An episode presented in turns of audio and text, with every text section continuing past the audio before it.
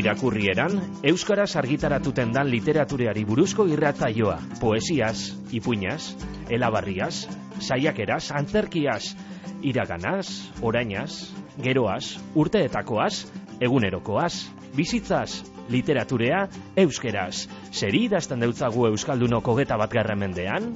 Zer irakurten dugu?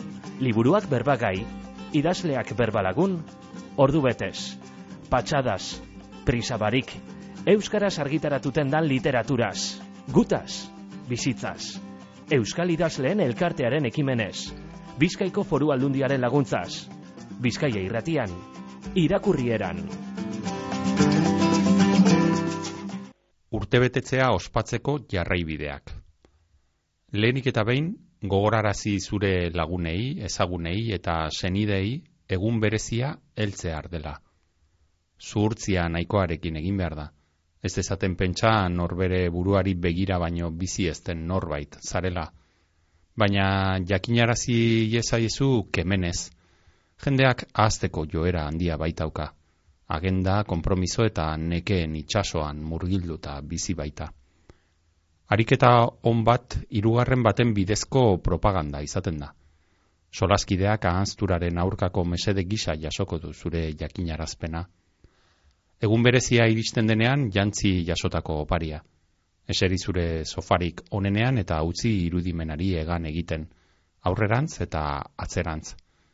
Argiaren etengaiura iristen etzinen egun haietara, eta zure mundua borroka saiotan, jolazetan, eta denbora amaigabean neurtzen zen garaietara. Utzi irudimenari aurrera egiten, urrengo egunetara, ospakizunetara, eguneroko egunetara eta oraindik etorri gabe dauden gauza guztietara. Iragandako edozein garai hobea izan zen dioen herri maxima ahazturara kondenatzeko. Gimnazia mental hau egokia da denboraren iragatea, bizitakoa eta bizitzeko geratzen den guztia ulertzeko. Eta utzi musuka zaitzaten, lastan zaitzaten eta gogora zaitzaten. Azken finean, denek zure existentzia ospatuko duten eguna da hau zurekin emandako uneak, zure barreak, zure aserrealdiak, zure kesuak. Ospakizuneko gainerako ekitaldietarako beste iturri batzuk kontsulta ditzakezu, ala nola lagunak, arloko aldizkariak edo internet. Ospakizunaren batez besteko iraupena, egun bat eta hainbat aste bitartekoa.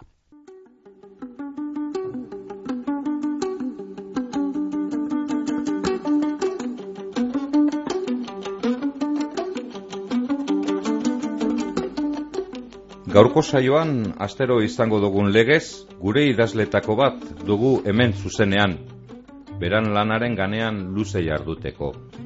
Horengoz ez dugu izango nordan. Telefonoariaren beste aldean be beste idazle bat izango dugu, asteroko legea bihurtu daiten gura geunken moduan eukibe.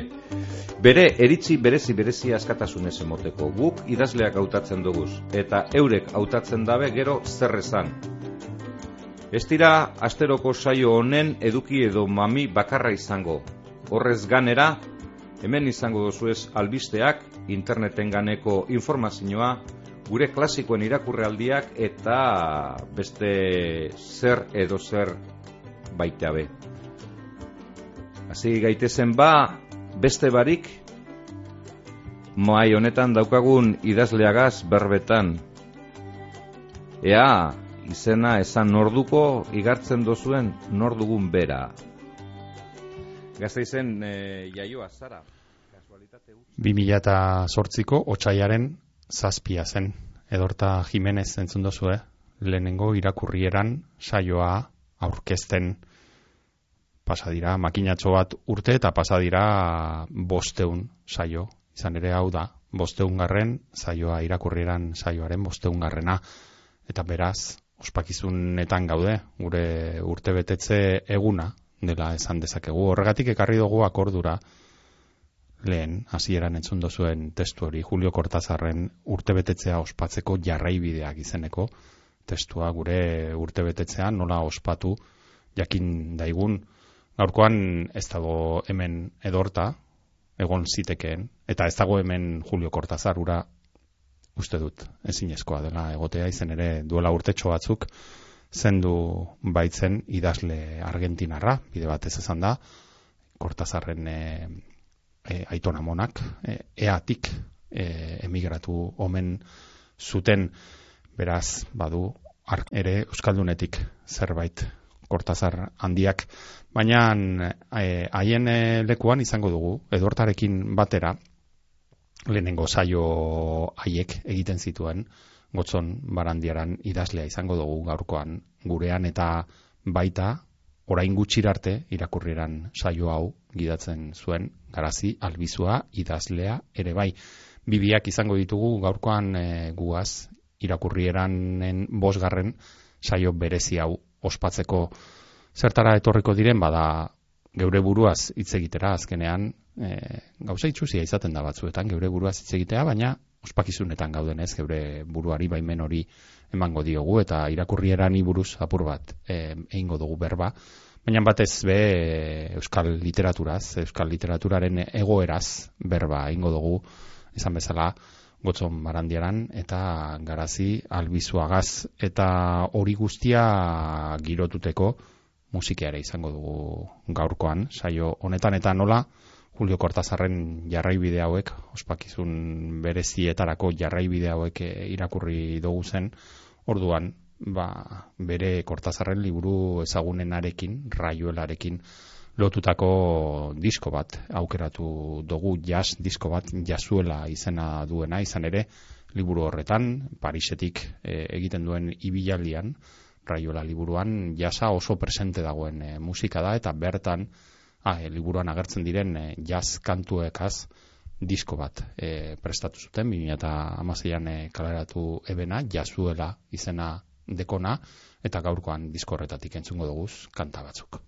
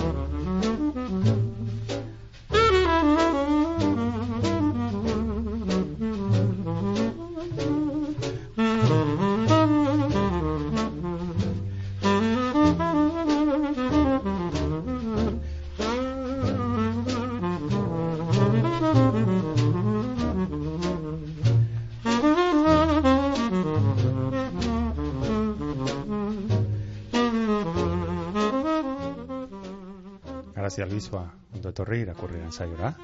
Kaixo, eskerrik asko. Da, gotzon baranderan, zebere, ondo etorri. Eskerrik asko. Bueno, garazi eta gotzon ditu gaur, Julio Cortázar ez daukagu, baina, bueno, bi mostro hauek eh, haren nahiko tamainakoak ere izan litezke, zergatik ez, ezta?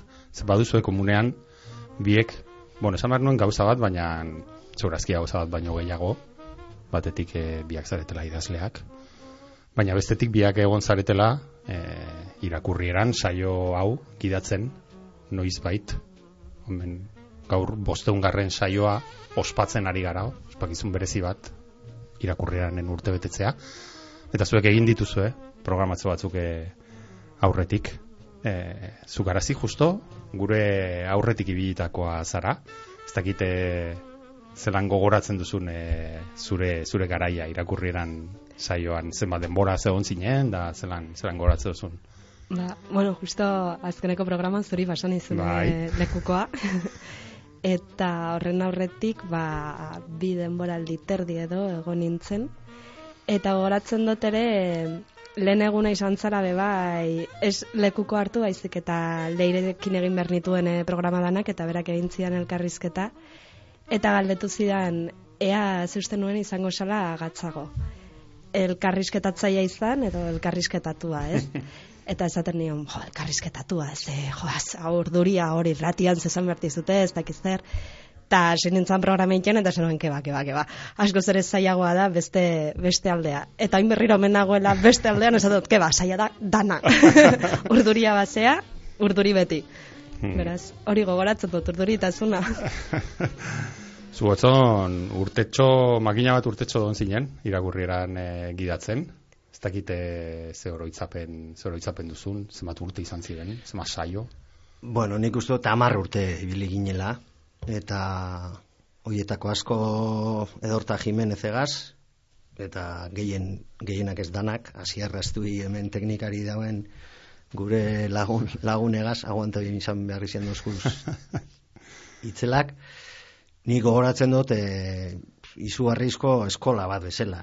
Ni edortarekin eta elkarrizketatu gendu zan idazlen guztien gandik, edortaren gandik, ikasi nauen e, sakon irakurtzen eta beste belarri eta begi batzukaz irakurtzen, sasoi batean astero liburu bat egiten gendun, e, gerora tartea luzatu izan, baina sasoi luze baten astero liburu bat irakurtzen gendun eta bueno, niretzako hori zan lan perfektua.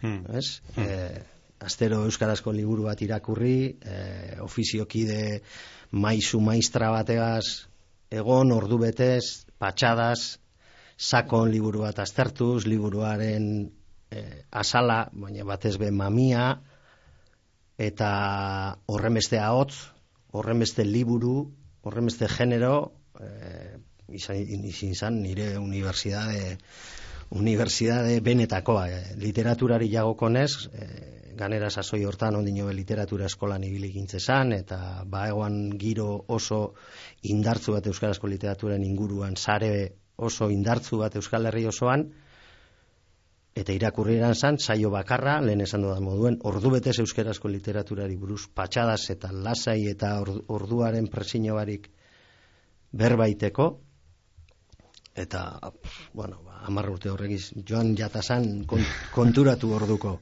egi esan eta pena handi zitxineuen, baina bat ez behitxineuen, ba horrexegaitik ez e, beste bateria aukerak aukera emoteko olango, olango saio baten gidari esango neuke, baina bueno, azkenean liburu lehi duten zendun eta horren inguruko galderak prestatuten zenduzan eta bat ez behintzun iten zendun, mm. ez? gure, gure zeregina bat ez behintzutea zan. Mm.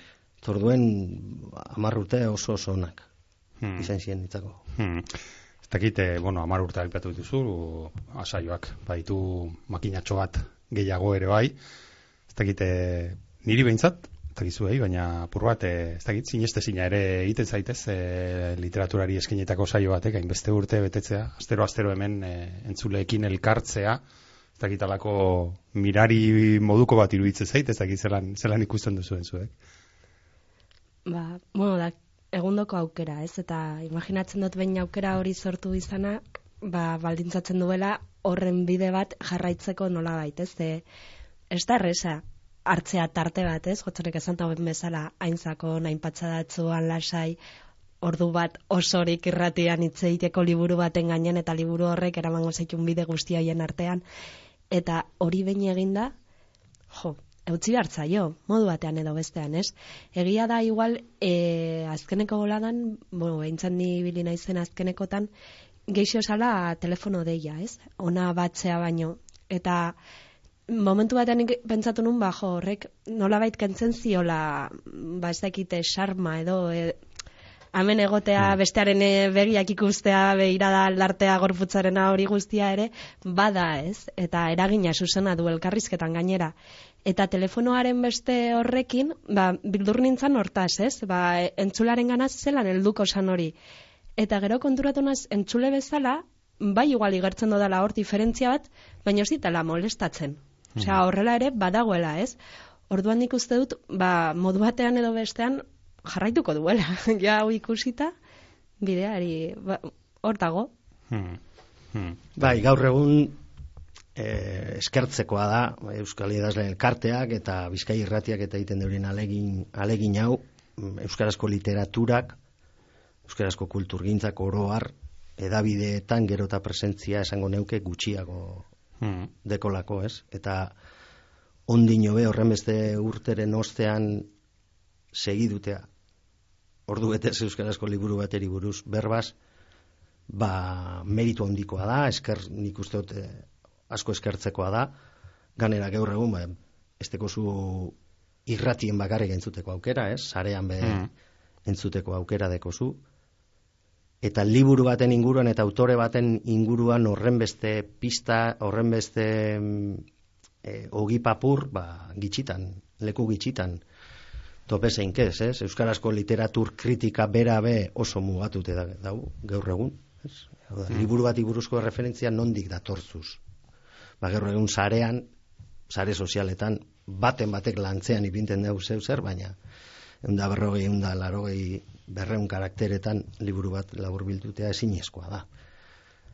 Eta orduen nik uste makulu oso nadala literatur salearen referentzia moduen irakurri eranen entzutea liburu horri buruz berbaz, ba, bai gu, eta ez, e, ibili garen okemen, mm. danak idazleak, zeure buruari buruz ez tozu esan, baina zeure idazleak zara, eta uste dut hori igerriten dala, ez, literatur sale bat, izileiko oso esatari ona, eta idazle bat be e, izaleke esatari oso txarra. Baina kasu honetan nik uste dut guk maitasuna handi zein dugula lana eta hori gerriten dala, ez? Oso zintzoa dala guk egiten, egin izan dugun lana eta eta zuk egiten dozuna eta hori gerriten da. Tarduen mirari bat, ba, txarrez bai, hmm. izein beharko litike gauza oso arrunta, ez? Hmm. Eta medio gehiagotan egin beharko liti, e, litike, tartetxu bat euskarazko literaturari, baina txarrez eskubateko atzamarrak at, esango neuke, eta igual atzamar, eskubateko atzamar horren erdiakaz. Hmm.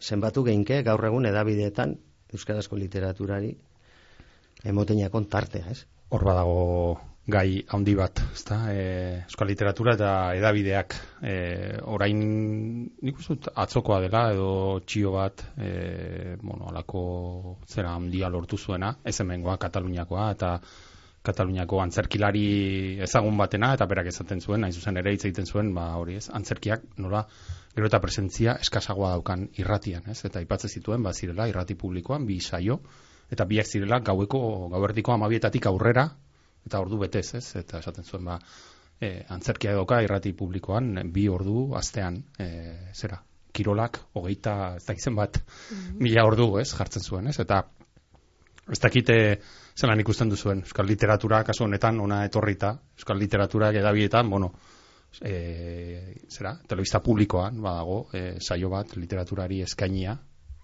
ordutxo bat, ia beti desorduetan hori ere bai, e, irratietan bada, badira, saio batzu, podcasten bat ere bai, horari dira, ezta, mm. ja ez dakite iruditzen zaizuen importantea dela e, literaturak izatea presentzia bat e, edabideetan eta badaukan edo ez daukan edo zuen ustez gehiago beharko lukeen. Ba, bai, baina bebai ustut e, garrantzitsua dalare entzulearen edo jasoko duenaren arreta aukera Mm. E, askotan ezatako hartu dut oitura lanean dagoela podcasta edo irratzaioa edo jartzeko, ez? Eta musika dauen bitartean, ba, bueno, lan egiten dut, eta baina azten direnean hitz egiten, eta batez ere olako saio baten, nahi dozula, arreta ipini, jo, ari dira, esaten, gauza batzuk ez dela, ez, e, zelan, esan ez direla arrotzak, direla ezuk esan duzu eskotzen oso zintzoak askotan. Eta horrek eragiten du izatea benetazkoa nola bait eta kasi partaida izan, za, izan zaitezke hori entzuten.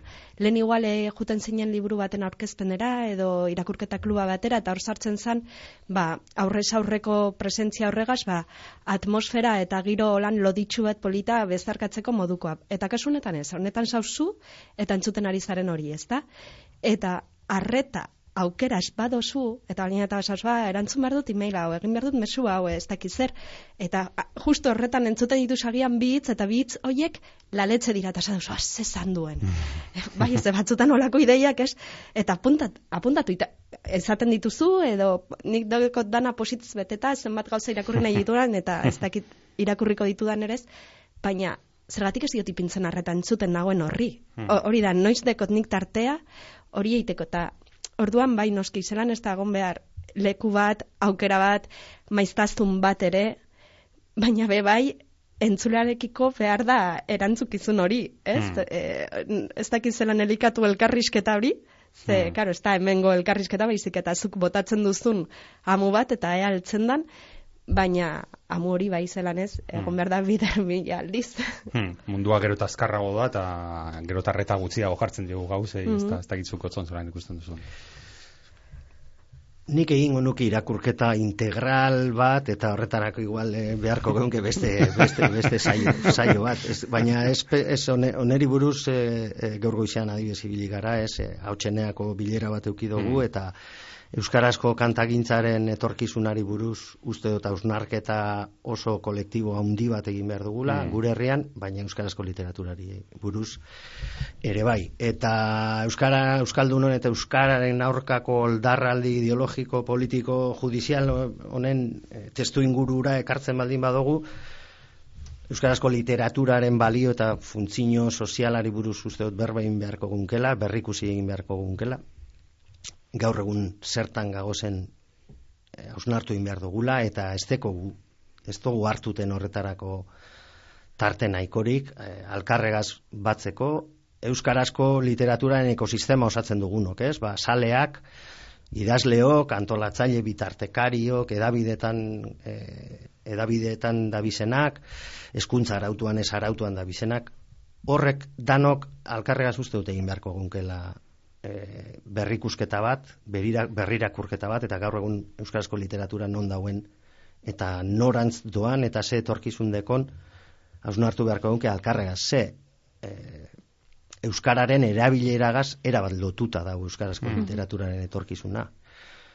Ezagutza eta erabileraren artean urteetan, ba, ez dotzegu kasu handirik egin gaitasunari, e, gaitasuna da ezinbestekoa ezagutzatik erabilerarako salto hori egiteko, besteak beste, baina nik esango nuke hori dela importanteena, zezu hizkuntza batean seguru espasauz ez dozu erabiliko, eta uste dut euskarazko literatura gaitasun hori bermatuteko ezinbestekoa dala, ezta? Orduan gaur egun esaterako gakoa dan hezkuntza arautuan zelan erakustiten dugun literatura hori berraztertu in behar da, baina urteak daroagoz hori izaten, ezta? E, literatura hizkuntza bera trebatzeko, hizkuntza horretan trebatzeko tresna bat da, baina literatura bizitza ulertzeko modu bat da. Eta hori ez dugu holan landuten, ez? Literatura bera ez dugu ez dugu landuten, hor berrikusketa bat egin behar da. Eta nik uste dut hor faltaiakule hori egitea. Ekosistema osatzen dugun guztiok alkartu eta pentsatu. Euskarazko literatura zegoeratan dago gaur egun eta zegoeratan egotea gure geunke emetik bost amar urtera, zezuk esan duzun moduen, azelerazio izugarri bat gertatzen da bil, ezta? E, digitalizazioak kriston kaltea egiten da bizku, euskarazko kulturgintzari, orokorrean, ez guko infokoa dekogu e, pantaiak euskaraz, baina pantaiak euskaraz eukitzaz aparte liburuak ere euskaraz behar dira, eta diskoak ere euskaraz behar dira, eta antzerki euskaraz behar da, eta, zin, eta dantza euskaraz, eta arte disiplina guztiak behar dugu euskaraz. Pentsetan dut, oin urgentzia larria dekogula alkartuteko eta horreri buruz gogo eta egiteko. Zen naiz eta kalidadez inozko literaturarik eh, onen egiten gabizela. Esan, ez da nahikoa. Hmm. Ez da nahikoa.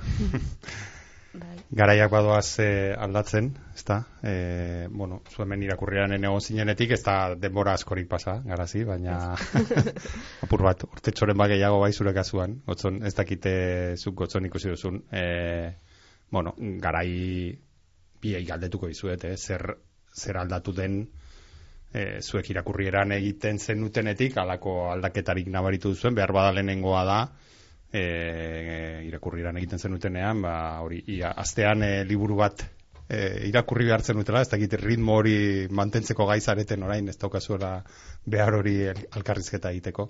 Baina aparte ez dakite ikusten duzuen, igual, gotzon zure kasuan batez ere ez, igual denboratxo gehiago pasada, eta ikusten duzun e, aldaketarik e, euskal literaturan, ez dakite nondik, e, ez dakit gaien aldetik, ez dakit kantidadeari begira, ez dakit e, hori jorratzen ditugun kontuen inguruan, edo antzeratzu.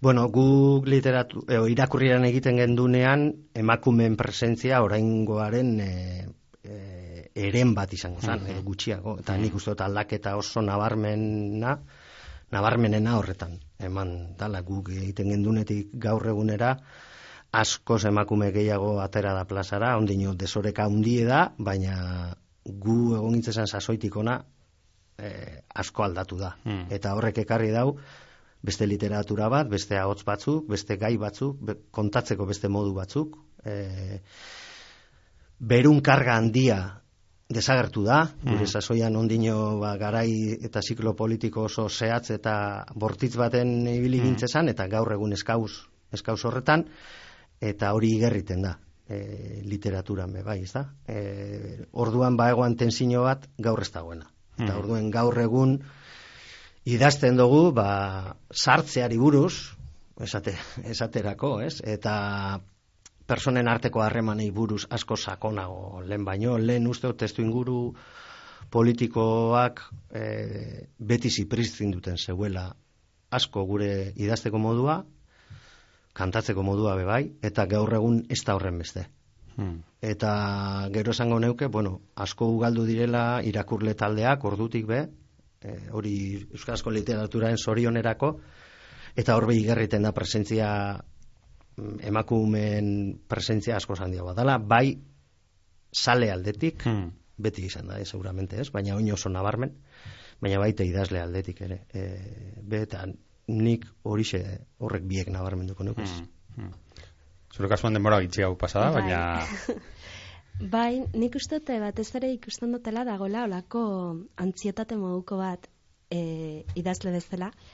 E, ez bakarrik idaztea, zer ari zaren idazten, edo zenbat kaleratu duzun, edo nork esan duen zer zure liburuari buruz, edo zenbat agertzen zaren, edo zaren agertzen, eta e, agian hasieran hainbeste errefikatu dugun patxada, sakontaztuna e, irratzaioak zuena, ez dakit e, dagoen orain e, liburuan bertan, eh? bai e, liburu merkatuan, hmm. ez dakizten bat nobedade, oinu dazkenean, e, ba, durangora begira, ara, ez?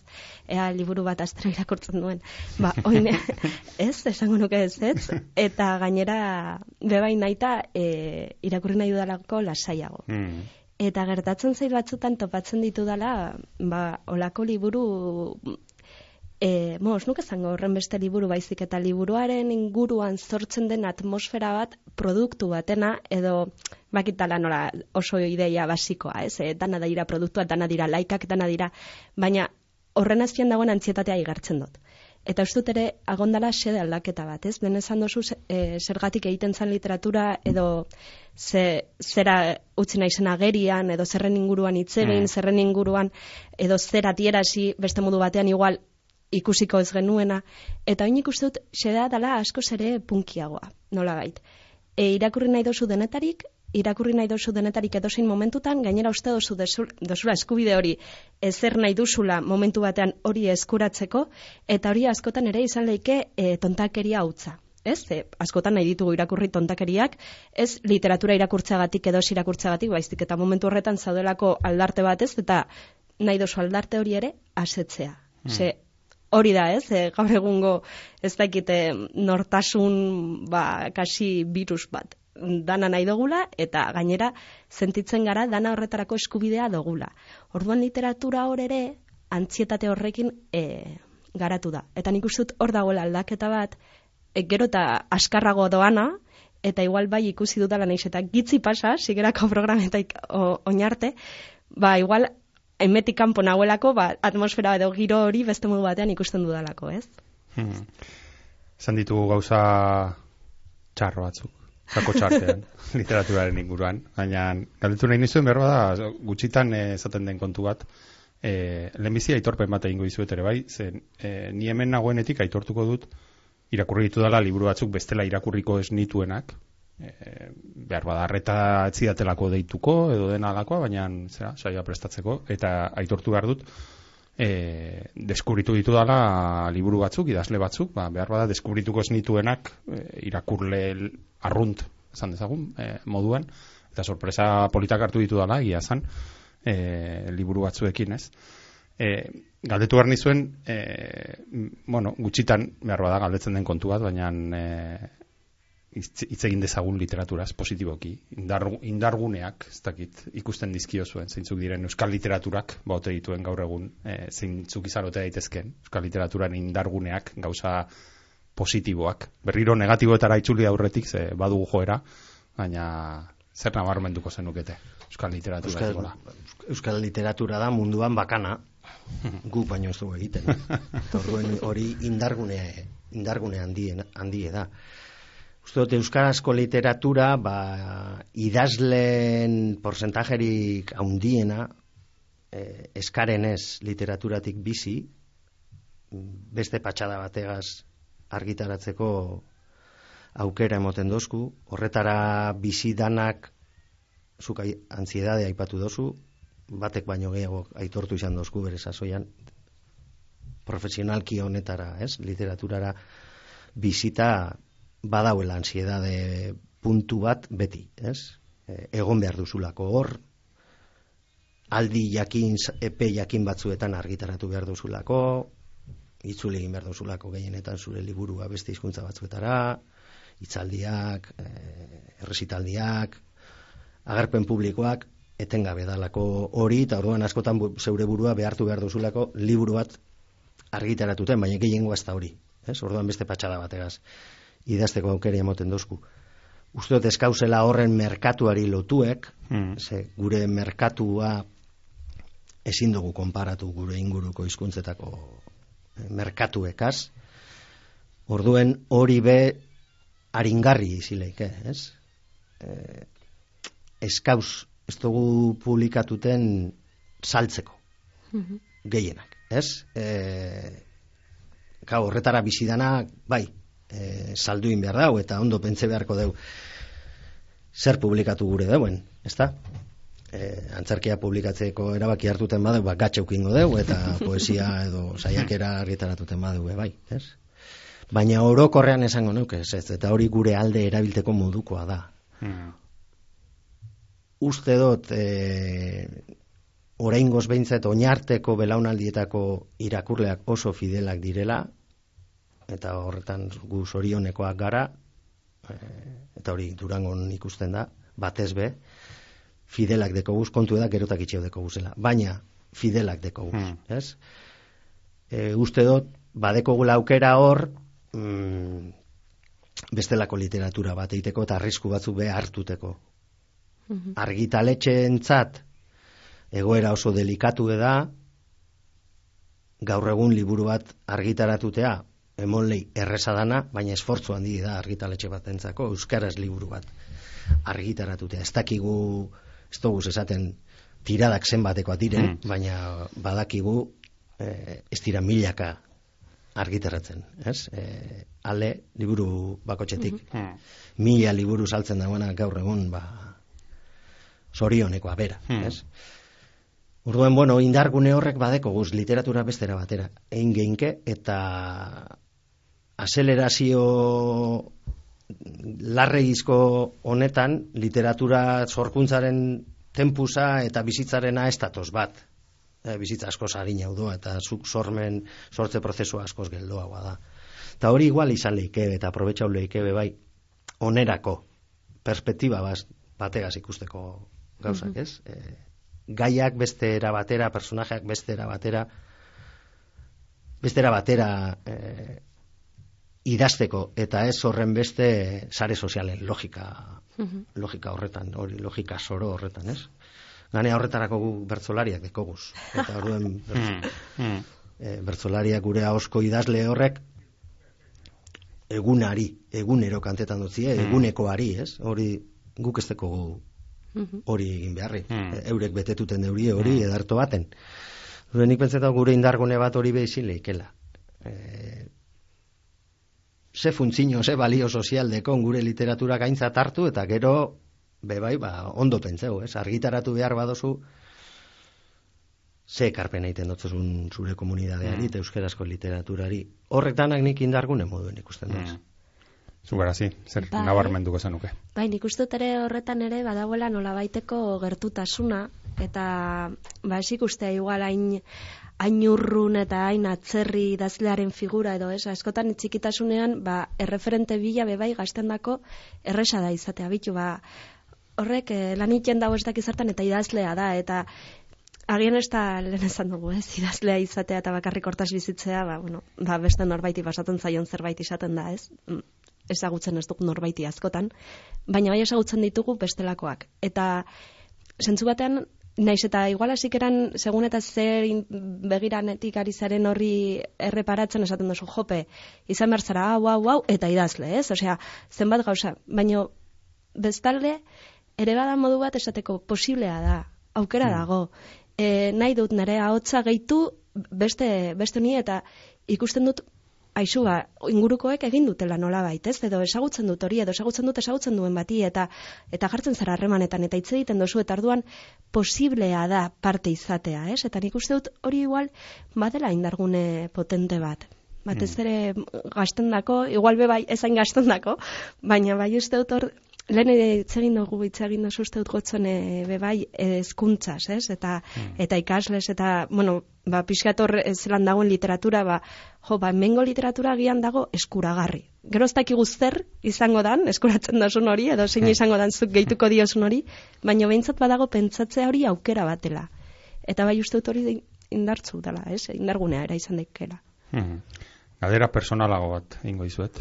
Eh, zer botatzen duzu zuek faltan euskal literaturan? Nola tagite behar izan daiteke genero bat edo gutxi da ezten da honetaz edo nik nahiko nuke irakurri ez dakiz zer eta ez dut aurkitzen edo zer iruditzen zaizue falta dela garzi? Ba ma ni komik izale amorratu naiz baina ia da azkeneko bola datxuen ba bueno ari naiz dela komiki desente euskaraz irakurtzen eta hmm. posik ze gainera baia irakurri ditut ere bestelako e, ez dakite autuak edo hartzen dituztenak ba horrien konposizioan eta e, narratzeko eran, mm batzuk gustatu zaizkit, beste batzuk ez, baina ikusi ditut, bueno, diferenteak. Eta orduan nahi dut gehiago ikusi, eh, mm horren inguruan.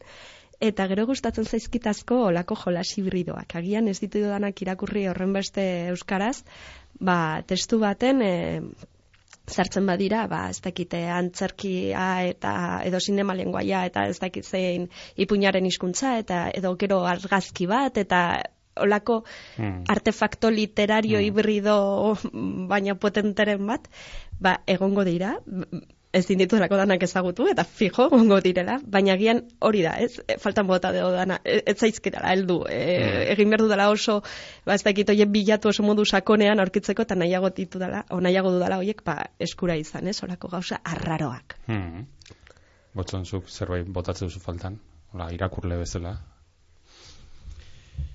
Nik uste dut Euskara batuaren edapenagaz etorri dan albokalte bat izan da homogenizazio idazkeran. Hmm. Eta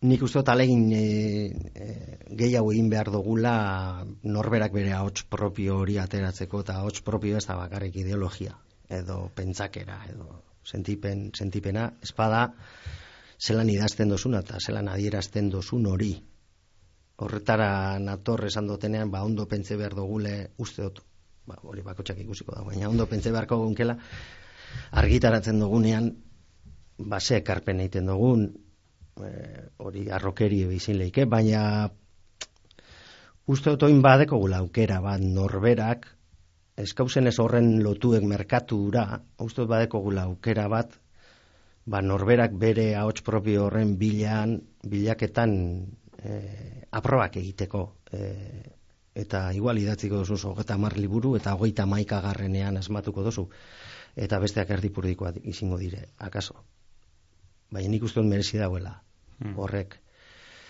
eta hasi behar dugula ba, beste e, ariketa literario gehiago egiten ez? E, esperimentu literario gehiago egiten hmm. izan leike ba, garazik esan dauen hildotik ez? Baina izaleike narrazio baten idazteko eria idazteko eria aldatute eta arriskatute karo hori oso lotu edau mm, argitaletxeen egungo egoera gaz karo, hmm. argitaletxeak be gitxieneko bat argitaletxerik gitxieneko bat bermatu inbiar jako. Hmm. Ezin da argitaratu etorten jakon e, guztia kostoa handia dekolako ekonomikoki. Hmm. Horrek argitaletxe batentzako.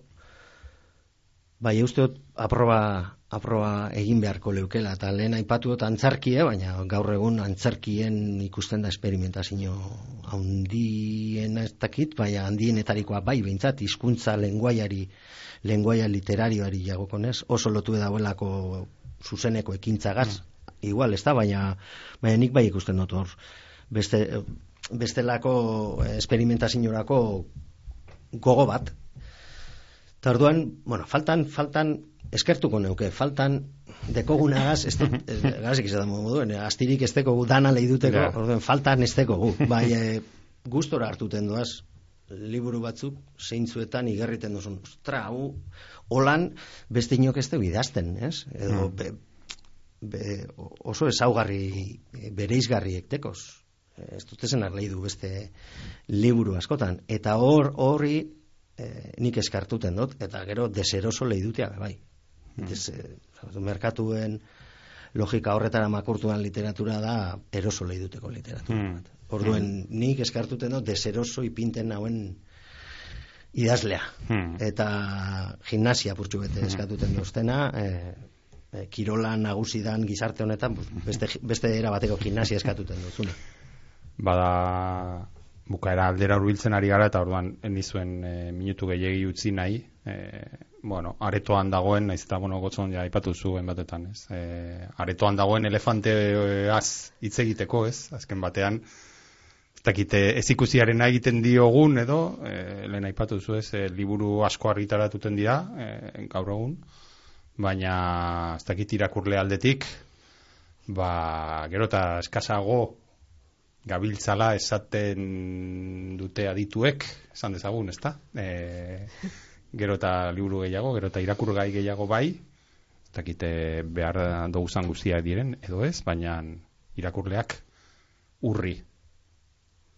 Bai, eta lehen aitatu dugunegaz lotute, ikusite gaur egun, adibes eskuntza araututik, ikasleak ze euskara mailagaz e, urtetan diren, eta joaten diren lan merkatura, mm, ba, holan segidu eskero aurrikuspena uste nahiko argi edala gitxia gukiko dugu zela. Ez teorielako gaitasunik eukiko guk idazten duguna lehi duteko, oso matematika ariketa simplea da. Hori, e, oinartekoak oso fidelak direz eta horrek segiduko deuri lehi duten, bai eskuntza arautuan e, esku ez hartuten espadugu, besteak beste, eta nik uste otorik gakoa dela gaur egun, ba, ez dakit nik emetiko gehi urtera zego eratan egongo garen. E, hemen batzen bagara barriro ze irakurketa egingo dugun, baina alde batetik ni eskorranaz, eta beste alde batetik gure jarrera honetan gabizelako, da dana dekogula irabazteko. Hmm. Eta e, jarrera horretatik egiten dugu lana bai uste dut e, orain ontxe bertan e, premia larria dekogula horretan eta egoera egoera mm, bueno ba ez da nik uste desiragarriena gaur egun mm. eta etorkizune oso lotu edau barriro dinot oso lotu edau euskararen ezagutza gaitasun eta erabileragaz euskarazko literatura eta ni gustot horreri horreri oratu behar dut zegula de derri gorrontza. Mm, mm. mm -hmm. Bai, eh, bueno, ados natore gotzonek esan dakoarekin.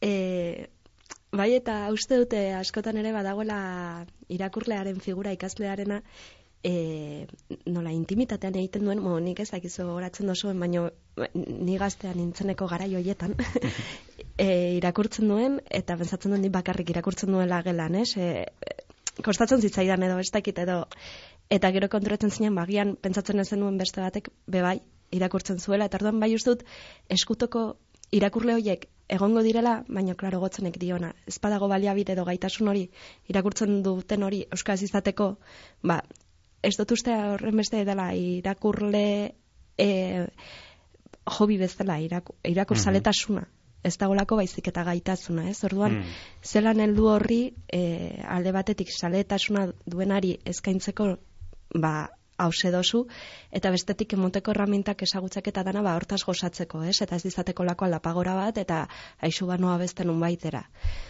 Orduan, bueno, mm, bai, gainera liburu asko badauz eta irakurle kopuru ez, ez gitxigo, egongo dara gehian gitxigo, ez? E, jendea be bai, ba, mailtzen da, eta jazta. Baina, dinot, osea, liburu asko, baina eta badauz, eta irakurleko puru bera, ba, ez, irakurleko puru horrek ez zindio, heldu, hainbesteko ez, liburu kantitate horri. Orduan, bueno, bai, oso, ez tegit, bai ege, eskorra izateko joera dudat, dut horretan, eta eta nahiko nuke ez ez, ez? Baina, igual eskestot ikusten nolan, eh, mm, aukera polit bat olan begi biztan, ez? Asko pentsatu behar da hortarako eta hartuan, ba, bueno, oin ez nabil pentsetan. Bosteun saio bete ditu irakurreanek, ez dakit, mila beteko dituen. E, nik alegin guzti egin neukez, e, eragile guztien partetik, e, beste bosteun egin deixen, egiten ez badu seinale txarri zingoa. Hmm. Esan gureko deu, e, gure literatura e, agonian dagoela. Hmm. Irakurrieran bi aguija edo horako berrir bat. Bai. Ez jarraitzen zuen, bueno, behintzat nik badut, eh, hola, mesu positiboarekin bukatzeko, ez, eh, egia da, bueno, aipatu duzuen gaia, eh, Euskara gaitasunarena nuklearra dela, ez da, eh, funtsezkoa, nola bait, honek aurrera, aurrera egin dezan, euskal kulturak oroar aurrera egin dezan, hori hortan ez dago zalantzarik. Baina, bueno, badira, ez dakit jarraitza dituzuen, ba, sortzen ari den ere euskal idazle berriak, badoaz e, sortzen, e, ez dakite irakurle berrien e, erritmo berean sortzen diren, nala ez, baina, bueno, sortzen dira hots berriak, e, gauza berriak e, ezatera datozenak, estilo berriekin, ez dakite baduzuen denborarik, e, gaztek e, edo interesik, gaztek e, argitarat, argitaratzen e, ari diren kontuak eta jarraitzeko, edo irakurtzeko, edo sikira gainetik pixka behiratzeko, edo. Bai, interesta bai, e, denbora gitziago. eta irakurritako azkena gaztea nere aibarzabal izan da. Mm. Eman hau ondino, ba hori, ikusten duen esan dagoen volumen kantitate liburu horri eta beldurt eta begiratzen diot. Eta erdia, edo, bai izango da e, idazle gazteena. Mm. Beraz, bai, osea, interesa beti. Mm. Bai, eta adibidez nik desentez poesia segiduten dut, mm. eta hor eh, asko da biz, aspaldiko bai. denporetan plazara urtetan, eta niretzako da mm, beste eskola bat, ze estetikoki esango neuke, eta analogikoki, analogiak egiterak orduan ez teko ikusirik, ez? Eta nik, naiz da argi euki, ni nire belaunaldiko jenteari idazten dutzetela, batez be, lehi duten badu beste batekoak edarto baten, baina ni esteko tasmorik Euskadi gaztean e, urtetako, baina eurek lehi dutea e, gaur egun ainarin bizigaren hmm. sasoi honetan eta ainarin aldatuten dabilen Euskararen eta Euskarazko kulturaren iruditeria horretan ezinbestekoa direla. Mm Ze analogia eta ze iruditeria dekien eurek, hmm eta beste arte batzuekaz esaterako, ba, ze harreman dekien, gorputzega ze harreman dekien, guk baino askoz nabarmen hau dana, ez? E, ez dekie usteot gu dekogun sama eta iragan erligioso baten e, santzoa, ez? Eragin, eh? gu hmm. mesara joatek gintzen hmm e, batzu monagilo eta eta domeketan e, domeketako arropakaz jantzi eta mesara joat egin zezan eta hori geratuten da ez? eta belaunaldi barri horrek ba esteki hori beki ez beste batzuk ez? Mhm. beste eragin batzuk, beste estetika bat beste ikuskera bat eta nik eneuke gure geratu asko esaten duen moduen ba larogeikoa markadako rokean gure dut bai gaur hmm. egun zetan da bizen hmm. jakin eta gaur egun seri kantetan dutzien, seri idazten dutzien ezagutu eta bai nik uste dut ganera gu atesuan egon behar garala gu eki behar dugu fokoa eta e, linternia beti izetute, ez da? Hmm. Zer inguruen zer pasetan dan eta nor dabilen jakiteko. Hmm. Azken eh, aitorpen bat eskatuko dizuet, ez da giti inoizola buruti pasa zaizuen eh, esan duzuen joa. Zabat, faltan botatzen da irakurrieran eh, saioa egitea. Ez da gitola noiz baita izan duzuen tentaldia eta ostra berriro ingo nuke gustora horre za idazleak elkarrizketatu eta alakoak. Badeko gauza zoragarria dana eta da arretaz irakurtzea, ez? Zelan Mm. azpimarratu behar dituzu hor Mm. gauza asko, ba, keo egin alizateko sola ez bat, ez? Mm. Eta orduan faltan botatzen dut hori, Mm. irakurtzeko ba, ba bai denbora hori eta e, kalitate hori nola baitez. Mm. Geona etortzarena hasikeran esan dut, eta berriro ni oso urduri jartzen naiz, eta orduan e, prebioan oso ondo pasatzen dut, geroan ere, baina justo momentuan, e, hoi ez dut horren beste faltan botetan. Du, etzo nola animatuko zinateke Ni- revival bat eh, iten. Niri solda, soldata oso bat horrein dute moztiek gustora, gustora ingo, eh? baina e, Zu oso irrat, irratizalea zara gainera. oso irratiz, bai, bai, bai, nitzako hitza hitza da. E, nire lantresna, e, arma, e, e, bide laguna hitz- hitza da, beti, ezta? Eta ni irratia entzuten, nik asko entzuten dut. Irratie, eta zoritxarrez, ba, bizimodua beste norabide batean behioan da, guraso gintzak bestutu txiten denbora as, askorik, baina nizako lehen barriro dinot, ez? Lehen nire lan orduetako batzuk isitia liburu bet sakon lehidu eta gero etorri ona eta elkarrizketatutea hori ba, bai e, ingo neuke ingo neuke oso gustora. Hmm. Bueno, hemen e, utziko dizuet e, itzordua, urrengorako, milagarrenerako, ez dakite Baina. buirurok berriro alkartuko garen, euskalo, edo da. milagarrena egongo dela hori saiatuko gara, alegina egingo dugu, lan egingo dugu danok, bide horretan, seguro. Mhm. Eta ala gertatzen baldin bada, ba, behartuta gaude etortzera, eh, irurok. Bai, orduan esango dizugu, jo, Mikel, bosteun da piku programamen jarraian, zelan. Ez, da, ez dakite hori gertatuko den, ez dakit, baina... beste batzuri aukera emon behiako Hori da, hori da. Bai. Azkenean, eh, gero bidea utzi behar utzi behar zaie bestei, ez da, baina, bueno, berriro elkartuko gara irurok milagarrenaren bueltan. edo lau, ez? Hor, orduan, orduan Hori da, gu. hori da, hori da, laurak. Eta bestela ere, bueno, biak egon zarete ere bai zuen liburuak, eh, zuen liburuen inguruan berbetan, eh, amen, ez, garazi, eh, neu hasi nintzenean, eh, Bai. zugaz lehenengoa, eta gotzonon hain dela gutxi izan genuen, bere azkeneko liburuaz berbetan, eta, bueno, seguru izango zaituztegula berriro mikro hauen aurrean, mila esker sola zaldi gozo, eder, jakingarri honengatik, Zuri. eta, bueno, segi fin literatura bultzatzen. eskerrik asko Berdin.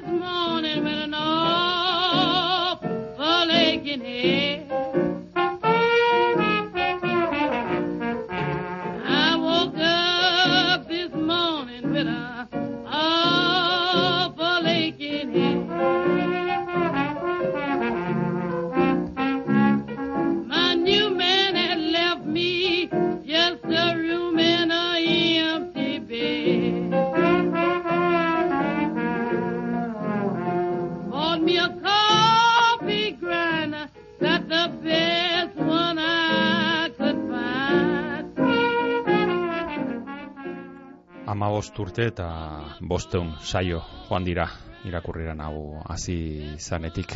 Gaurkoa izan da horixe bosteun garrena saio berezia egin dugu. Otzon barandiaran eta garazi albizoagaz datorren astean itzuliko gara normaltasunera bosteun eta bat garrenarekin izan ere irakurriranek. Momentuz behintzat eta espero daigun betiko etenik. Espaitu hau izango. Hemen izan gara gaurkoan hasieraztui teknikan gaurkoan eta lehenengo saio hartan ere bai bera izan zen hemen teknikari lanetan eta ni neun Mikel Aion mikroaren aurrean. Esan bezala hau euskal idazleen elkarteak Bizkaia irratiagaz batera bultzatzen dauen eh, saioa da eta Bizkaiko foru aldundiaren laguntza deko. Datorren astean itzuliko gara orduan bai ja saio arruntarekin beraz, idazle bategaz, liburu bategaz, historio bategaz, hortxe, ibiliko gara murgiltzen liburu batean. Beraz, ordura arte, ondo ondo segi, asko irakurri eta datorren aster arte entzule.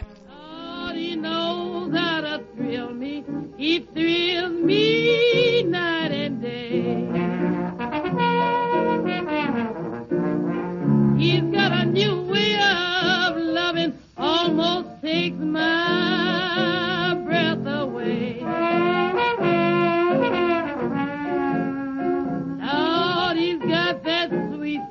and I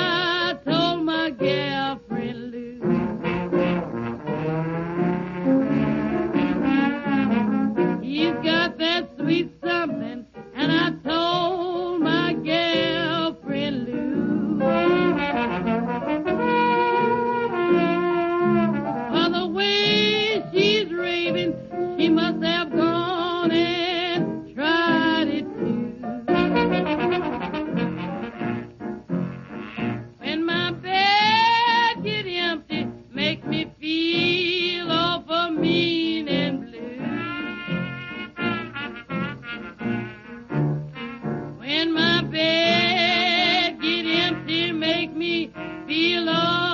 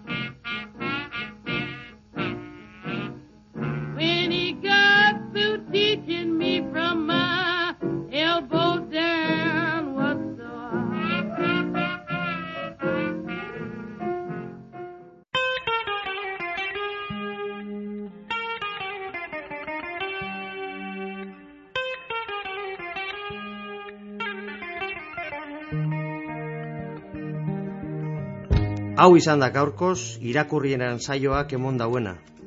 Datorren astean gehiago, hemen, Bizkai irratian. Euskaldun guztionzat, Bizkaitik, Bizkaieraz, geure literaturaz, luze eta zabal jarduteko tarte hau, irakurrieran. Ta ez aztu, idazlearen lana bogan egitearen parekoa da, gogorra askotan. Idazleak idatzitakoa irakurtea ostera, etxean lagun arte honean giro epelean egotearen bestekoa da. Atsegin utza. Ba, gure saio hau aditzea zer izan gura geunken eta zuekaz batera ordu betez egan egin alizatea. Eta hegaldiaren itzuleran barriro irakurtzen hasteko jakina.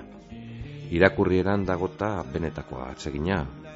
Datorren aster arte, Ondo izan eta gogoko baduzue, segi gure sintonian. فكينا شيري يا ربي